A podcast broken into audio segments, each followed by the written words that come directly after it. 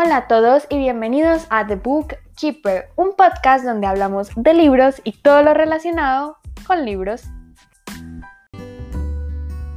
Hoy les traigo un episodio que se los debía hace ya bastante rato y es el tan esperado wrap up de tres meses. Eh, les voy a contar de los libros que leí en agosto, septiembre y octubre.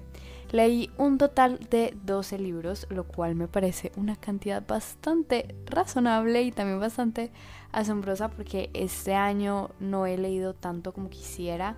Siento que ha sido un año pues fuera de lo común para mí porque estaba terminando el colegio, estaba cursando mi último año escolar, entonces ya se imaginan que algunas cosas fueron bastante caóticas y entre ellas leer leer fue a mi refugio, pero también no pude hacerlo como de la manera en que leía años anteriores. Entonces, bueno, aquí les traigo mi wrap up. Siempre les digo que leer no es una competencia y que más que el número de libros es buscar la calidad de los libros que leemos y que ojalá sí acertemos cuando leemos un libro, porque tengo que decir que aunque leí libros muy buenos en este en esos tres meses, hay otros que pues cayeron de su gracia y no me gustaron tanto.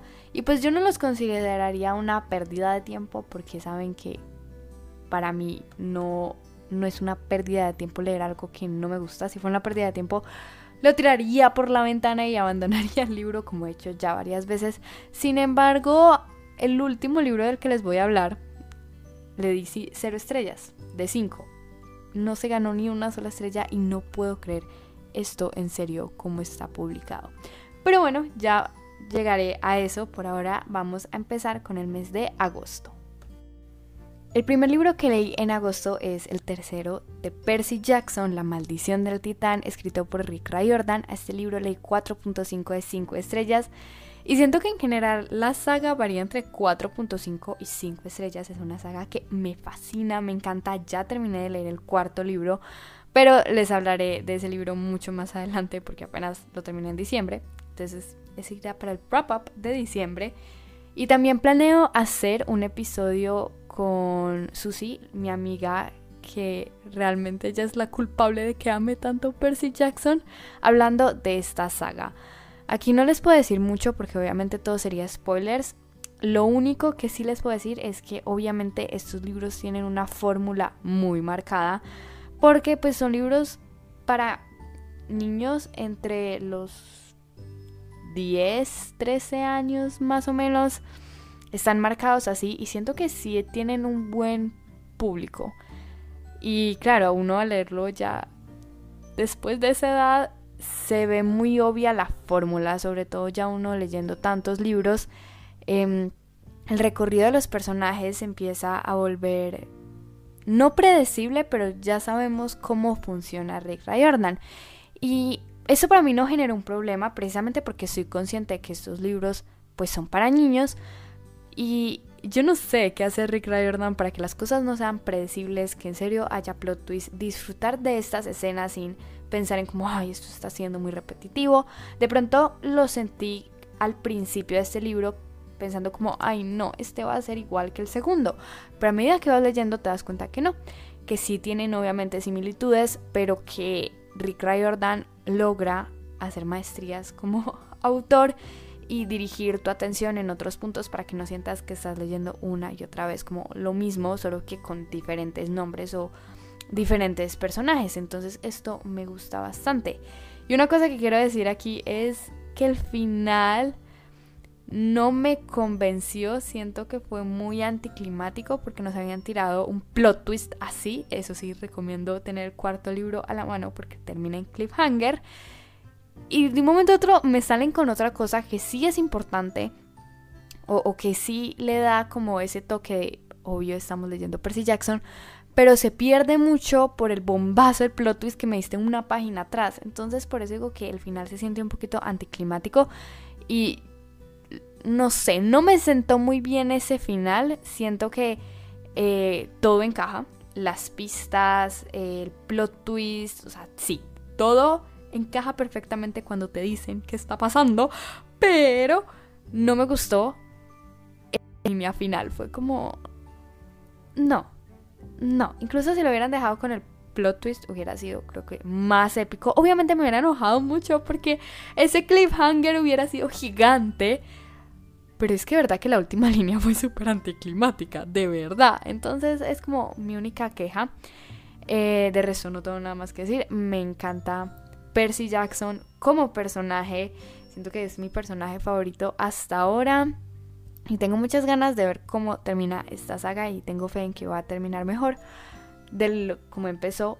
Pero también quiero leer otras cosas de Rick Riordan porque aunque lo que les digo, usa muy bien esta fórmula y logra camuflarla bastante, quiero leer otra historia de Rick Riordan que no tenga esta fórmula, que de verdad me sorprenda y sea un libro en serio de cinco estrellas sin yo ver el esqueleto del libro. Me encantaría, me fascinaría. No sé si Rick Riordan tenga ese tipo de libros, porque lo que les digo, normalmente su literatura es para niños. Pero si algún día saca un libro más adulto, tendré muchísima fe, porque en serio que Rick Riordan es un muy buen escritor y ha sido mi descubrimiento del año. El segundo libro que leí y fue por el colegio y con ese libro me pasó algo muy raro es Fahrenheit 451, escrito por Ray Bradbury. A ese libro le di una de cinco estrellas. Este libro tiene una premisa muy buena, de verdad que yo le tenía fe al libro. Realmente no tenía expectativas muy altas porque de los clásicos trato de no esperar nada para dejar que me sorprendan y no entrar como cegada por mis expectativas, ya sean dirigidas al lado bueno o al lado malo. Pero con ese libro no pude evitar tener un poquito de esperanzas, porque en serio que la premisa suena muy chévere. Y es que tenemos esta sociedad distópica, porque este libro sale de las de esa época donde estaban flotando las distopías, eh, estoy hablando de 1984, de George Orwell, y bueno, como toda esta ola de distopías que hubo. Esa distopía trata que los libros son prohibidos y todo el mundo está como súper de acuerdo con esto y ya llevan rato con esta prohibición y resulta que los bomberos en vez de apagar incendios provocan incendios que queman libros y es que cuando se encuentran libros en alguna casa eh, son denunciables entonces pues ¿qué hacen?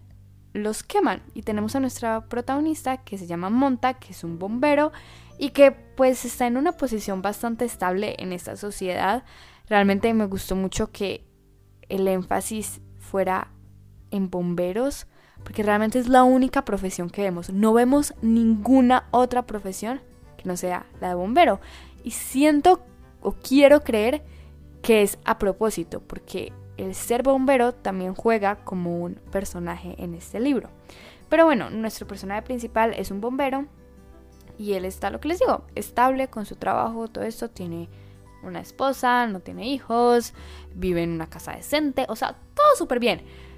Pero le pica la curiosidad de por qué los libros están prohibidos. Entonces, una vez que denuncian a una casa, él va y accidentalmente roba un libro a ver qué puede suceder, qué tan peligroso contiene esas pequeñas páginas. Y así comienza la historia. No me digan que eso no suena muy bacano. Yo la verdad, lo que les digo, le tenía un poquito de fe y me decepcionó mucho el libro. Y no porque no pase nada en sí. Siento que la historia llega a un punto donde sí logra avanzar bastante, se detiene y vuelve a avanzar. Es el conjunto en sí, como el desarrollo el que me traicionó. Yo esperaba más de este libro, de verdad, porque el desarrollo es muy pobre. Pero lo que remató todo fue la manera en que escribe Ray Bradbury. No me gustó. Cero.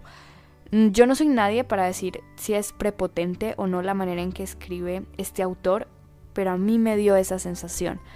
No es una escritura fácil de leer, no la recomendaría para empezar con los clásicos a pesar de que la historia suena interesante y te puede dar un primer impulso para leerla. Es una manera de escribir que tampoco me parece poética, simplemente es puesta a propósito como difícil, sin otra razón más. Entonces no sé, no me gustó, no me terminó de encajar. Y la razón por la que le di una estrella, porque los libros para mí son como se dividen en dos partes. La primera es como en sí el contenido del libro, pero también me pasa que algunos libros me dejan más el recuerdo de cosas que me sucedieron mientras leía el libro, cómo interactuaba con la gente mientras leía el libro, que la historia en sí. Y siento que eso también es valioso. Este libro lo leímos para clase em, y es el mejor como debate, aunque realmente no fue un debate, pero bueno, la mejor conversación. Sí, como este conversatorio que tuve con mis compañeras en mis 14 años de colegio fue el mejor. De verdad que yo siento que todas lo disfrutamos un montón. Y cuando salí del conversatorio, yo decía como, yo creo que yo leí otro libro completamente diferente y el libro que están diciendo mis compañeras, yo quería leer ese libro, porque de verdad que nos pusimos en un plan súper filosófico a mirar la obra con lupa en mano y no solo hablar de cómo hay las típicas preguntas de colegio de, de qué color era la cortina, no, en serio a investigar los comportamientos de los personajes, a ver lo que les digo como ese tipo de cosas como, ay, entonces la profesión de bombero también puede jugar un rol como de personaje en este libro, porque algunas veces los autores hacen eso a propósito, que em, parte del mundo o ciertas partes de la historia juegan como un personaje. Ese tipo de cosas que en serio las mirábamos detalladamente y las conversábamos fue lo que me hizo decir, wow, o sea, de verdad. Y por un segundo dije, el libro no está tan mal. Pero cuando me tocó hacer el trabajo escrito de este libro, que me tocó desmenuzarlo, fue como, no, definitivamente este libro no me gustó y no lo recomendaría para leer así como leer y ya. Sí lo recomendaría para lo que les digo, hacer un conversatorio así bien intenso. Sería, sería muy chévere si lo van a leer, hacer esto de lo que les digo el conversatorio, porque fue la experiencia que para mí marcó el libro. Y cuando me digan Fahrenheit 451, voy a recordar a mis compañeras y a todas mirando este libro con lupa. De resto, no tengo nada más que decir del libro. El tercer libro que leí en agosto fue Soñadora de Mundos, La Reina y la Puerta de Hierro, escrito por MP Toro. Este libro leí 4.5 de 5 estrellas y estuvo a nada, pero a nada de tener las 5 estrellas. Lo único fue un pequeño plot twist que obviamente no puedo decir porque es spoiler, pero bueno, ya después hablaré un poquito más de eso en cuando pues entre a hablar del segundo libro que también lo leí en estos tres meses. Bueno, Soñadora de Mundos es una trilogía, todavía no ha salido el tercer libro y muero porque salga el tercer libro, que trata una fantasía medio urbana, pero también medio épica. Siento que solo el primer libro es fantasía urbana porque empezamos en Colombia, en Bogotá, con Ángela, que es nuestra protagonista y la verdad me gustó mucho tenerla como protagonista. De verdad que me descrestó bastante y ella es una soñadora de mundos, es la última que queda, ella está consciente de esto y está bajo la protección, pero también es medio esclava, por decirlo así, de un demonio que la protege porque hay algo malo allá afuera. Y ser una soñadora de mundos significa poder abrir puertas y viajar a través de los diferentes mundos. Puede ser como mundanos, normales, como este, o también como mundos de fantasía. Entonces, em, tenemos a Ángela escondiéndose en Bogotá con el demonio y, y, existiendo y ya después van pasando más cosas porque ella tiene mucha curiosidad por saber más de los peligros que hay allá afuera. Yo no sabía nada de esto cuando empecé a leer la historia, yo solo sabía que era fantasía, que sucedía en Colombia y que la autora era colombiana y dije, sí, sí quiero, la compro. Y es un libro bastante corto. Eh, me gustó, me encantó, lo amé, no tengo muchas cosas que decir, solo que Ángela me parece una protagonista muy, muy bien escrita, porque aunque vemos parte de la historia eh, desde su punto de vista, no en primera persona, pero sí lo vemos como a través de sus ojos, también podemos ver cómo los otros personajes la ven a ella y la ven como una persona valiente. Y la manera en que describen a Ángela me pareció muy bonita. De verdad que me gustó mucho seguir a este personaje. También a su mascota que no tengo ni idea de cómo pronunciar. Entonces eh, no me voy a poner en vergüenza pública y tratar de pronunciar el nombre. Pero si han leído el libro, amamos. Amamos a este personaje. De verdad que me encanta. Me fascina. Y esta historia pasa realmente al principio bastante lento, pero cuando coge ritmo pasa muy rápido. Las páginas volaban y me gustó mucho el final que tuvo. Yo no pensaba que fuera a tener ese final y me quedó como las ganas de leer el segundo libro. Pero esa no era la intención del final. Obviamente, pues la autora quiere que compres el siguiente libro y que sigas leyendo a los personajes, pero la o sea, el propósito de ese final era en sí como cerrar el libro. Como mira, lo puedes dejar ahí, puedes irte a dormir. No como el segundo. El segundo, yo no sé cómo dormí esa noche. El segundo tiene un final de mucho cliffhanger. Este final es algo que no me esperaba y me dejó con curiosidad de saber qué carajos iba a pasar en el segundo libro. De verdad que disfruté mucho, muchísimo esta lectura. Sobre todo descubrir los mundos. Siento que la construcción de mundos aquí fue increíble, me encantó y me dio esperanzas para seguir viviendo y seguir leyendo porque de verdad que llegó en un momento donde lo necesitaba, como que necesitaba esa inyección de esperanza. Porque cuando leía era como, wow, esto es increíble. De verdad que para mí lo que les digo fue como un soplo de aire fresco. Me encantó leer este libro, de verdad que se los recomiendo muchísimo. Denle una oportunidad porque es una fantasía, lo que les digo, muy cortica y que full vale la pena. Lo único que no me gustó fue un plot twist referente a un personaje, pero no me gustó no porque no lo viera venir o sintiera que no hubiera pistas o que me cayera mal el personaje, no no me gustó porque no entendía el porqué del plot twist. Sigo sin entender muy bien, que en el segundo libro se explora un poquito más, pero no, no, entiendo qué pasó. No, no sé qué pasó ahí, no sé de dónde salió, es que no entendí, no entendí, cero. Entonces eso fue lo único que no me gustó, sentí que me faltó como más información y de dónde venía como esa parte y yo ya quedaba feliz. Entonces mis únicas esperanzas para el segundo libro era saber qué carajos con ese plot twist. Es que no lo puedo decir y siento que estoy diciendo mucho, pero nada a la vez, pero mis esperanzas era lograr descifrar qué había pasado con ese plot twist y por qué estaba ahí. Y por, el porqué de todo eso. Necesitaba respuestas. Y pues más o menos las obtuve, pero no, quedé muy satisfecha, la verdad. Este wrap-up se está haciendo largo, entonces mejor pónganse cómodos porque nos faltan dos meses y vamos con septiembre. Bueno, este lo voy a hacer rápido. Em, terminé de leer la saga de The Reckoners, escrita por Brandon Sanderson. Terminé el tercer libro, Calamity. Este le di 5 de 5 estrellas. Yo no puedo creer que en serio le haya dado 5 estrellas, pero se las merece. Me gustaría hacer un episodio hablando de esta trilogía. No sé si quieren que haga el episodio. Ya hablé específicamente de los personajes. Entonces no me voy a centrar hablando de los personajes. Solo voy a decir que esperaba más de Brandon Sanderson. Pero es que la historia, la ambientación, el mundo vale más que estos personajes. De verdad. Esta historia me voló la cabeza. Siento que Incluso este libro me lo estaba leyendo, si no estoy mal, casi al mismo tiempo de Fahrenheit 451 y estaba hablando con una amiga y le estaba diciendo que algunos libros clásicos sí son muy existencialistas y, y que precisamente por eso son clásicos.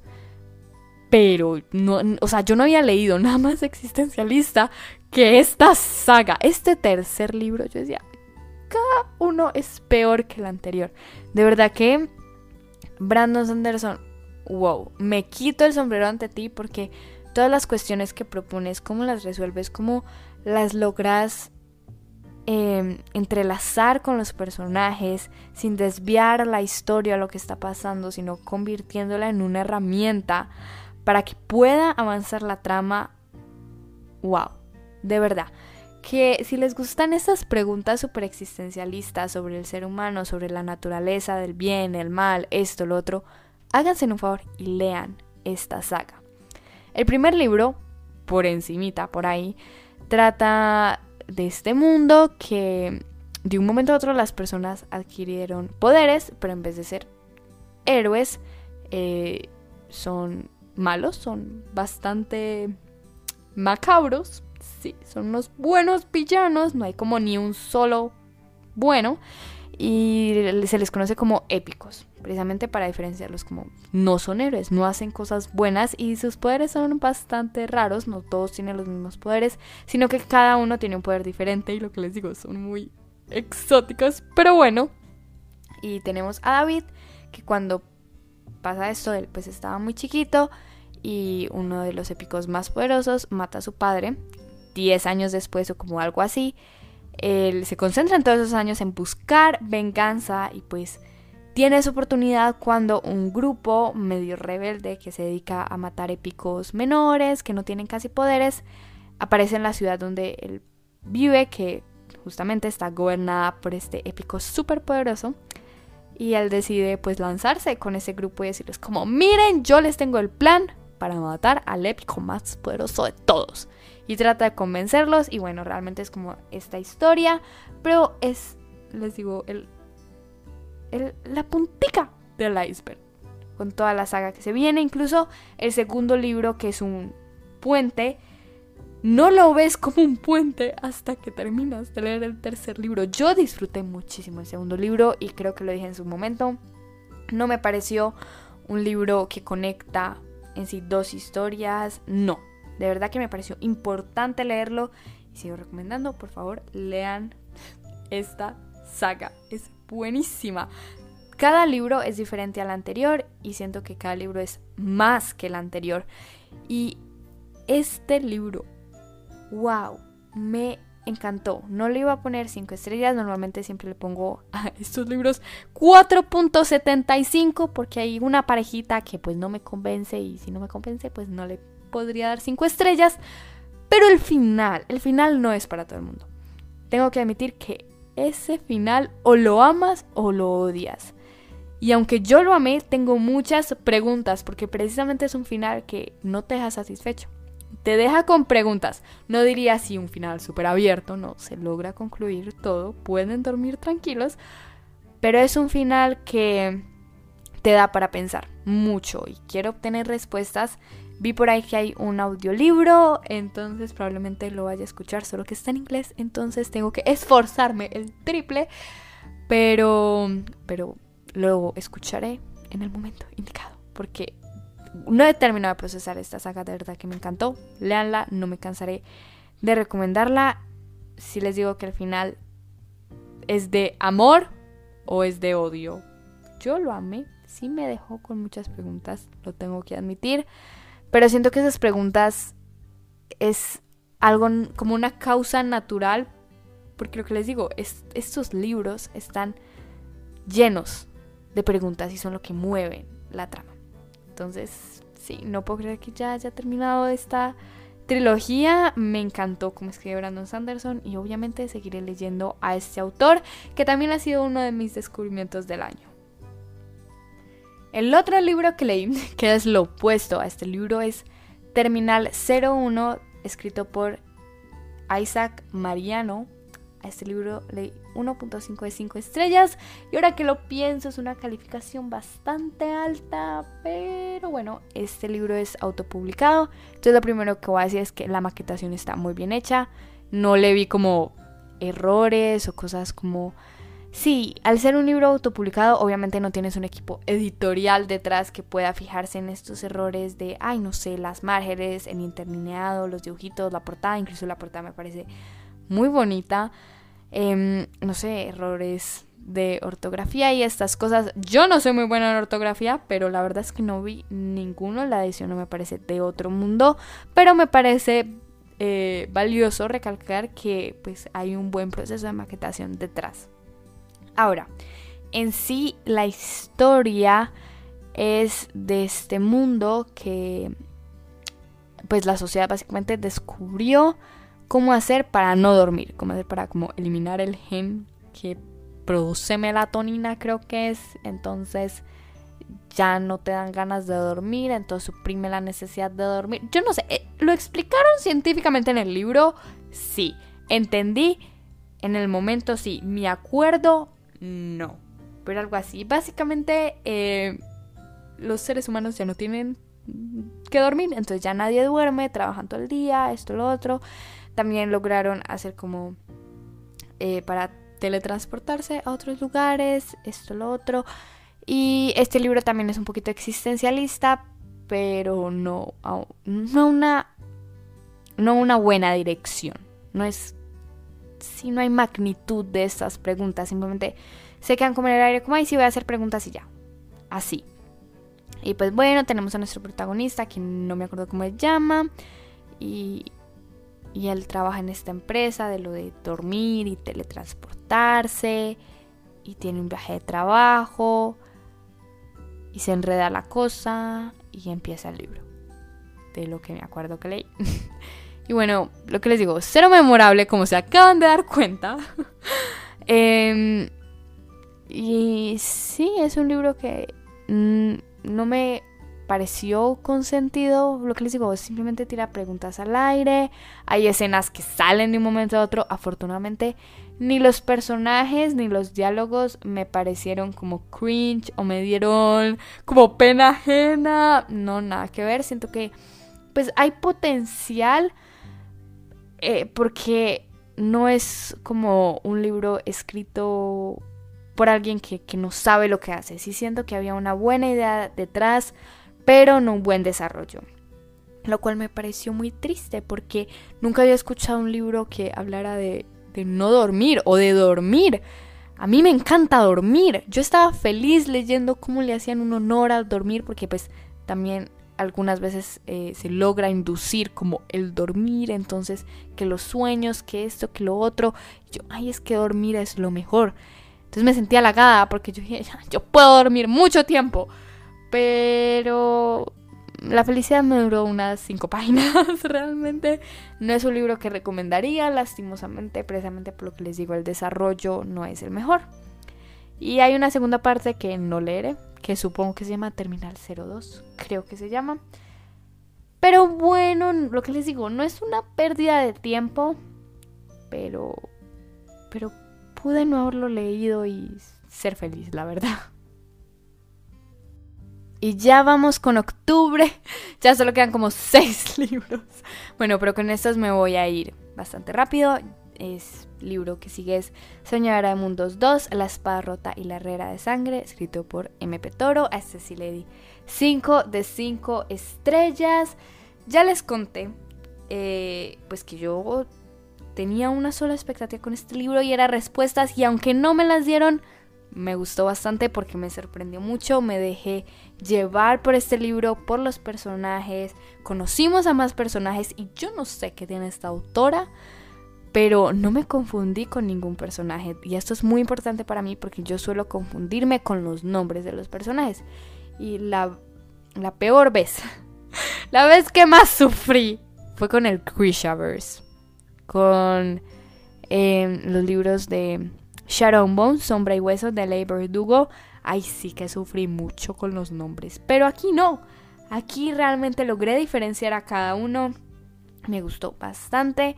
Siento que obviamente expande muchísimo más el mundo. Y aunque yo ya me veía venir una que, otra cosita por las cosas que nos dieron en el primer libro, aún así me sorprendí mucho y me encantó el rumbo que toman las cosas de verdad disfruté mucho leer este libro. Solo que les digo, el final. Yo no sé cómo dormí esa noche. Ese final. No, no, no. Es que. ¿Cómo nos haces eso? MP Toro. No, yo todavía sigo en shock con ese final.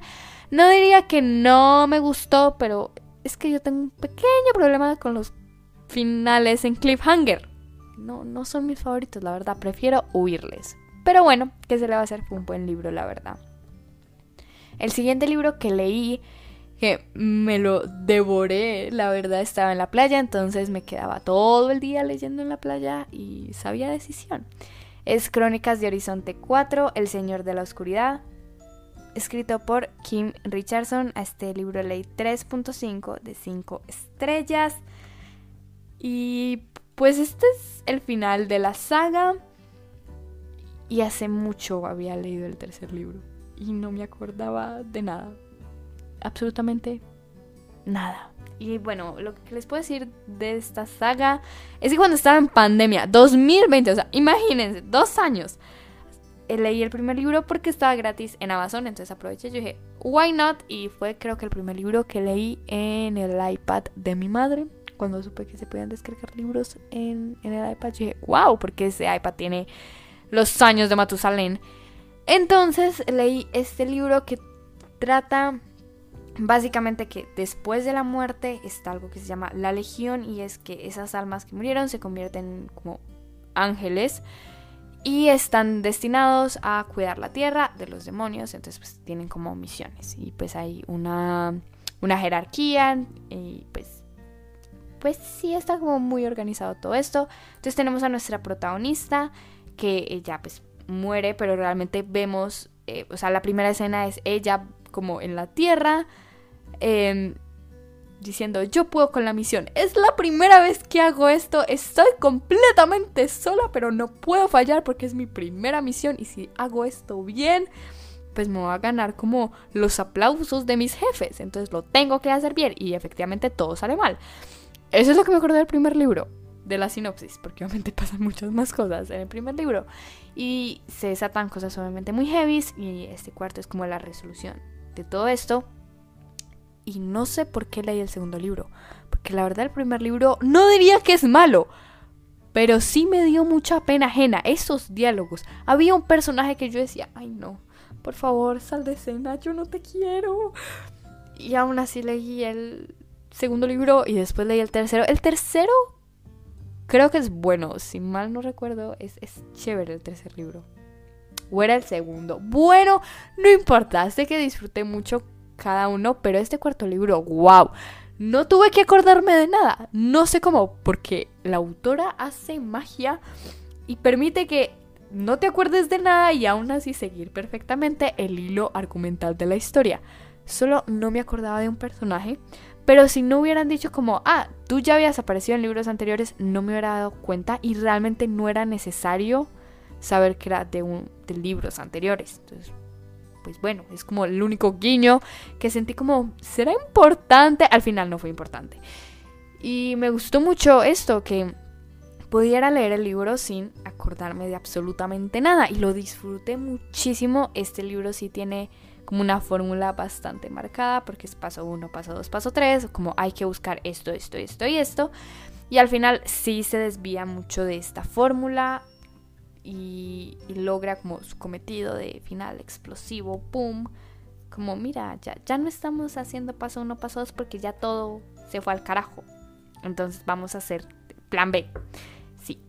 Los personajes también me gustaron bastante, no tengo quejas, solo aquí solo tengo que decir una cosa. El final. El final. Obviamente, obviamente yo sabía, yo tenía fe en cómo iban a terminar las cosas. El cómo no lo tenía muy claro. El cómo es lo divertido, es lo charro. Yo salté una carcajada en plena playa.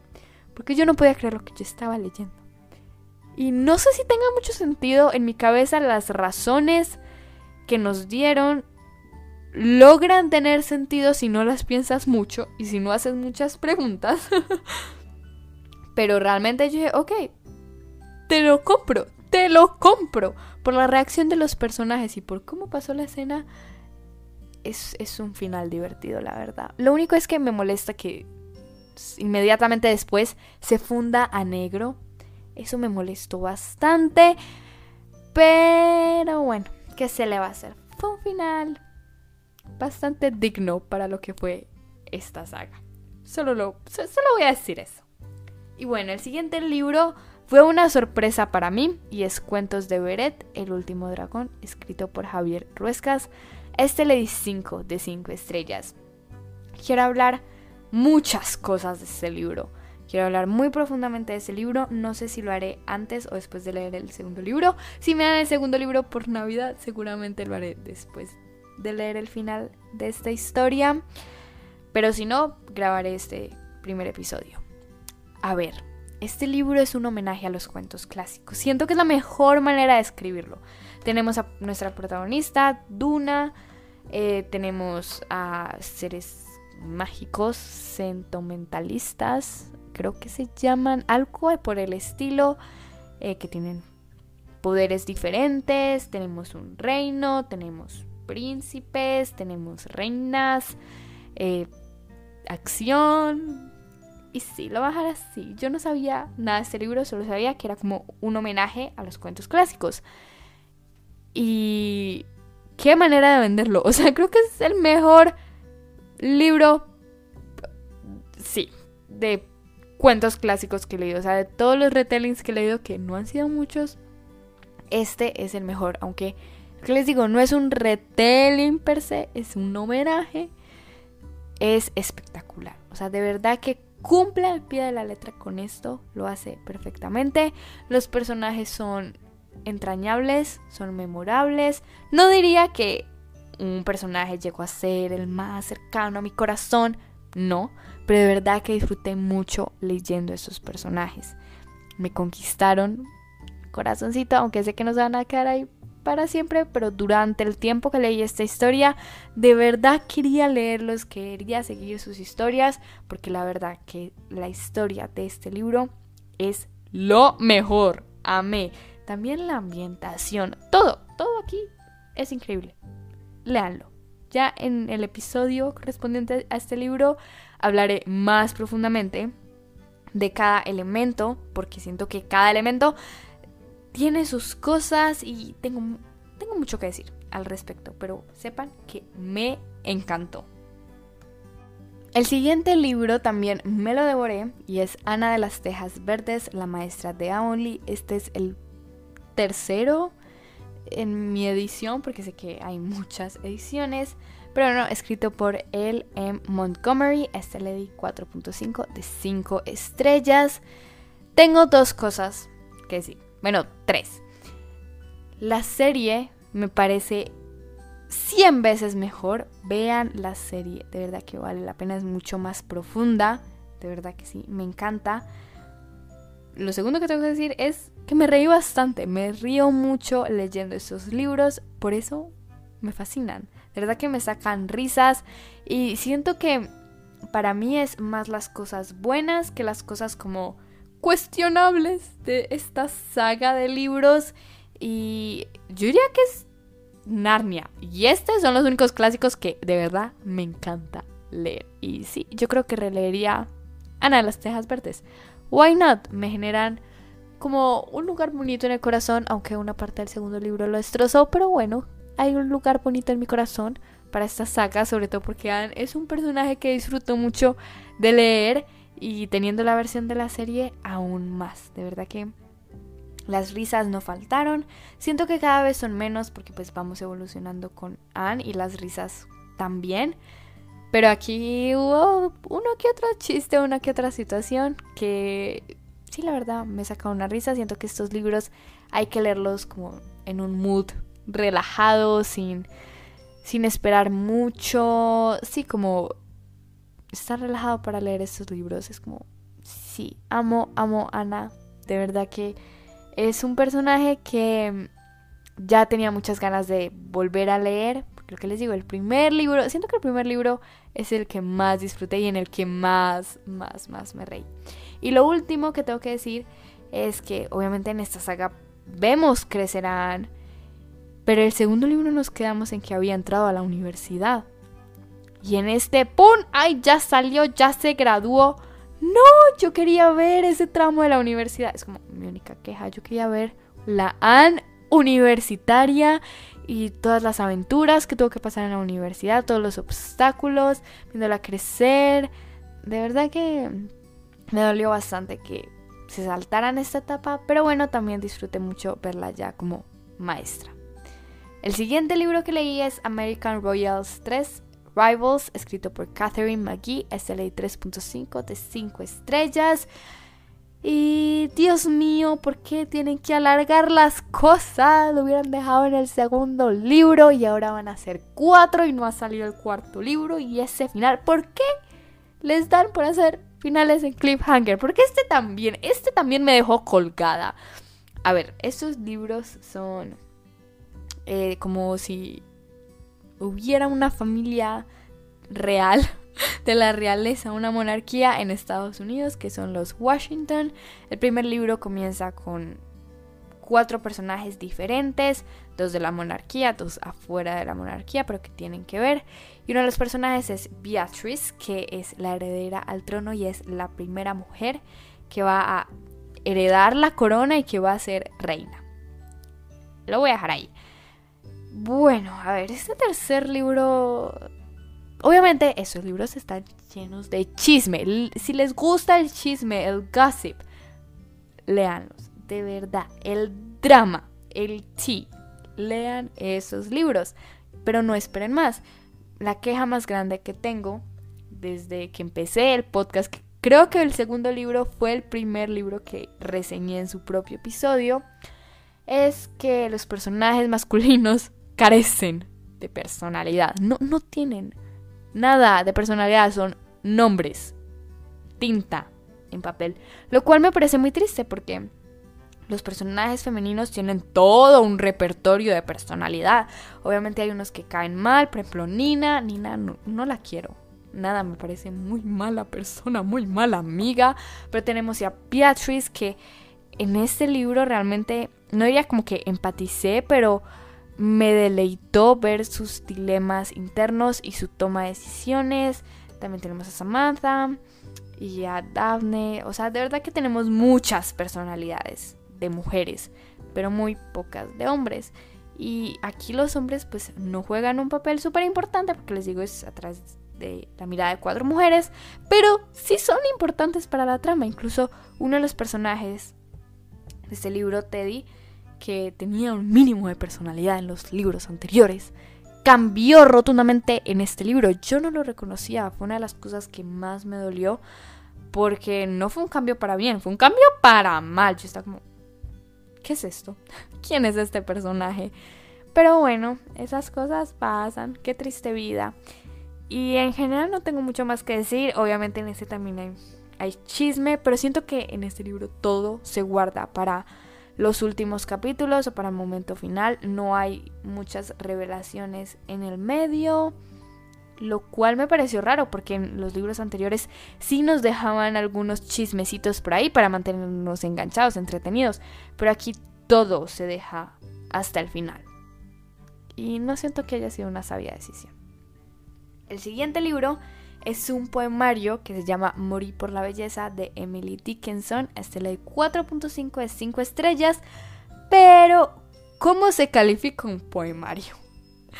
La verdad, no tengo ni idea. Yo seguí mi cinta y le di 4.5 porque me parece que fueron más los poemas que me gustaron que los que no. No soy experta en poesía, he leído. Será este el tercero o segundo libro de poesía que leo en mi vida.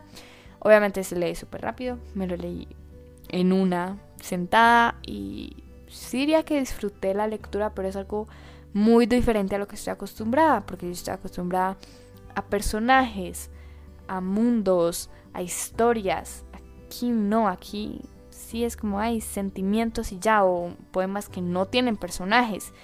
Y se siente raro leer algo así, pero uno termina resonando con una que otra palabrita por ahí que llega al corazón. Entonces, pues les recomiendo mucho que lean a Emily Dickinson porque yo sí le tenía fe porque obviamente es una poeta muy conocida y muy famosa, pero no esperara que algunos poemas resonaran tanto conmigo y muchos lo hicieron, entonces aprovechen si no han leído poesía para dar una oportunidad a esta autora que no me pareció difícil de leer.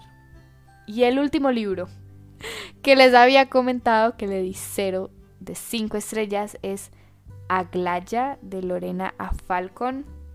Yo ya había leído un libro de esta autora que creo que se llama La Última Profecía que estaba gratis en Amazon, este también estaba gratis, entonces dije, me gustó el anterior, seguro este también me gusta. Y mi problema con este libro es que no entendí absolutamente nada. No les puedo decir de qué trata porque literal cerré el libro y no supe qué acaba de leer.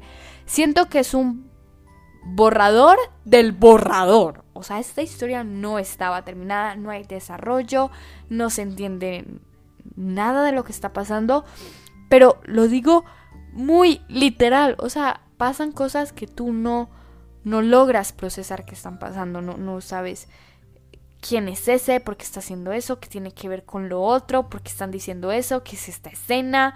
Todo es muy enredado. Lo que les digo, parece un borrador de una novela, pero del borrador. O sea, ni siquiera borrador final. Porque obviamente, primero, antes de empezar a escribir, hay que sentarse a ver, ok, esta es la idea principal. Estas son las ideas secundarias. Así, tal cual. Y ya después uno se sienta a escribir. Ahí surge el primer borrador, que son todas estas ideas ya puestas en orden y, pues en papel. Y ya después empieza a desarrollar más a grandes rasgos, eh, profundizar en, lo que se tiene que dar profundidad o quitarle eh, cosas que sobran a la historia. Aquí se quedaron en el primer paso, lo cual me parece muy triste porque siento que leí dos cosas de diferentes autores. Para mí, el libro que leí hace dos, tres años no tiene nada que ver con el libro que acabo de leer. Y si le tenía fe a la autora, no, no voy a descartarla por completo si me encuentro otro libro de ella gratis en Amazon. Claro que sí lo voy a leer. Porque uno nunca sabe. De pronto este, este es una piedrita en el camino nomás que se publicó accidentalmente el borrador del borrador y ya hasta ahí llega.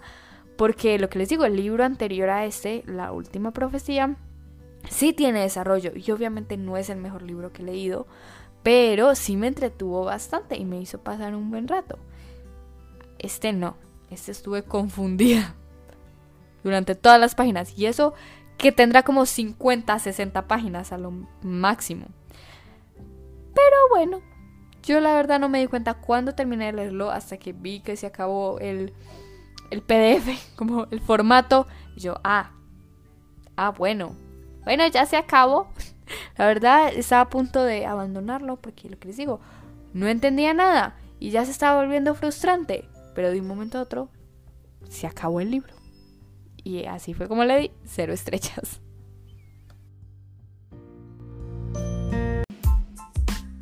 Y bueno, eso fue todo por el episodio de hoy. Espero que les haya gustado mucho. Lamento que fuera un episodio tan largo, casi una hora. ¡Wow! No paro de hablar, ya tengo la garganta súper seca. Entonces eh, ya los dejo. No se les olvide seguirme en Instagram, arroba The Podcast. Y estoy leyendo los libros que me puse leer. Ya leí dos, tres, creo que dos de los libros que les conté que quería leer antes de que se acabara el año. Y ya empecé, El Rey Malvado, lo empecé unas horas antes de grabar este episodio, entonces vayan a seguirme en Instagram para mostrarles cómo van estas lecturas porque le tengo mucha fe al Rey Malvado de Holly Black.